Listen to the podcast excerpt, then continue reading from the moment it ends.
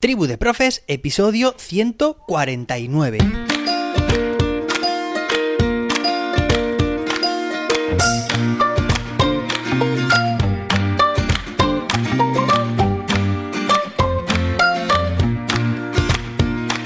Hoy es jueves, día 11 de agosto de 2022. Hoy continuamos hablando sobre un tema muy interesante que nos atañe a todos, docentes, estudiantes y a las personas en general.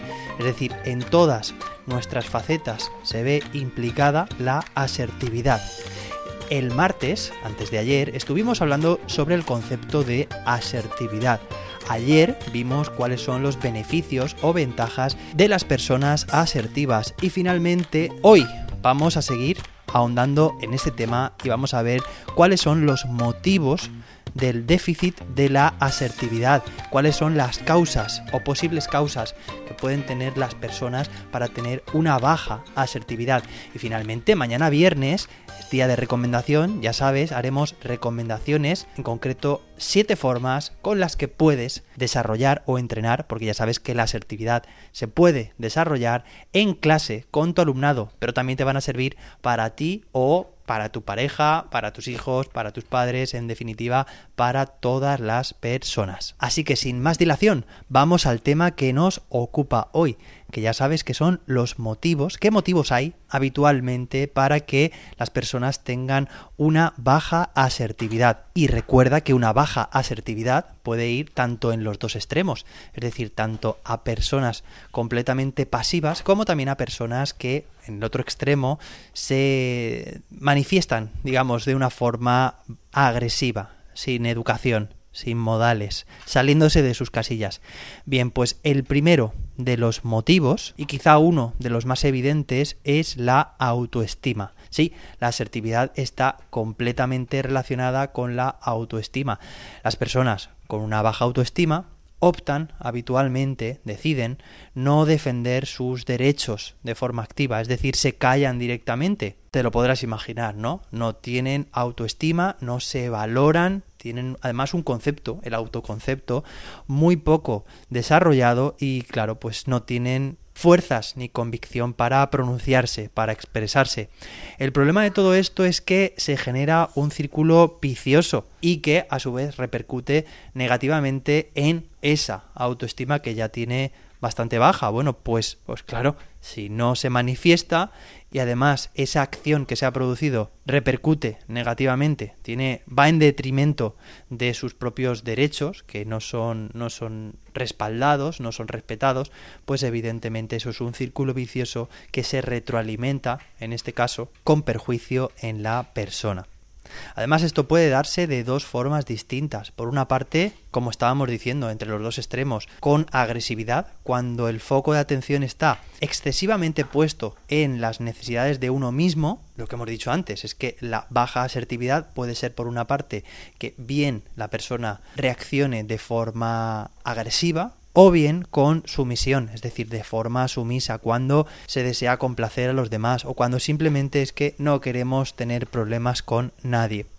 Vengan más motivos del déficit de asertividad. Mira, cuando he dicho déficit de me venía déficit de atención, ¿no? Esto que tanto hablamos en educación, bueno, pues también puede haber un déficit de asertividad, pero en general en las personas. al final, para intentar desarrollar personalidades y personas equilibradas, directas, que protejan sus derechos, bueno, pues tenemos que entender en qué consiste la asertividad y cómo podemos desarrollarlo, que lo veremos mañana.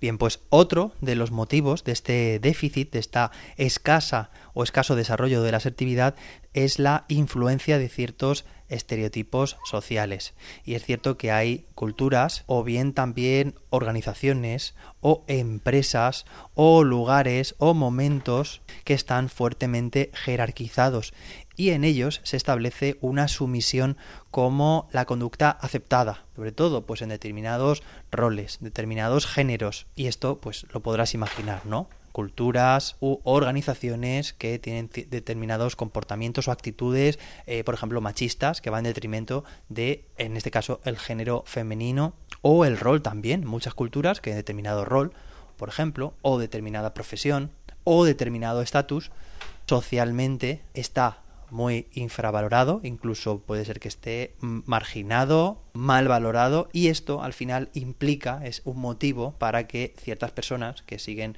cumplen ese rol o ese género al final adopten ese, ese tipo de actitud, ¿no? Pasiva, de sumisión.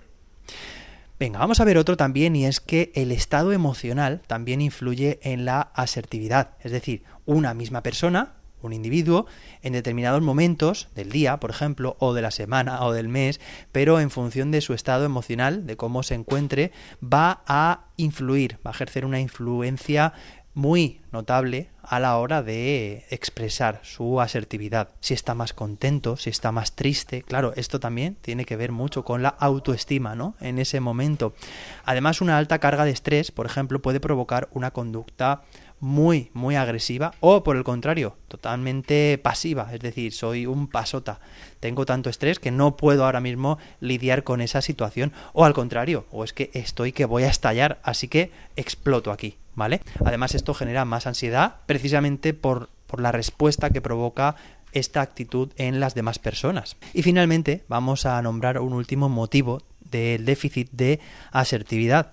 Y es que, pese a que las investigaciones no han encontrado todavía causas innatas relacionadas con la asertividad, sí que hay algunos factores genéticos que podrían desempeñar un papel importante, relevante, como el desarrollo de la timidez y, en consecuencia, claro, esta timidez relacionada con la autoestima y relacionada de nuevo con el déficit de asertividad. Así que sobre todo sí ejerce un papel muy importante el entorno, ese entorno donde las personas se desarrollan, que pueden ser en primera instancia en el ambiente familiar, primer núcleo de socialización o bien también en las escuelas, en los centros educativos, segundo núcleo o nivel de socialización.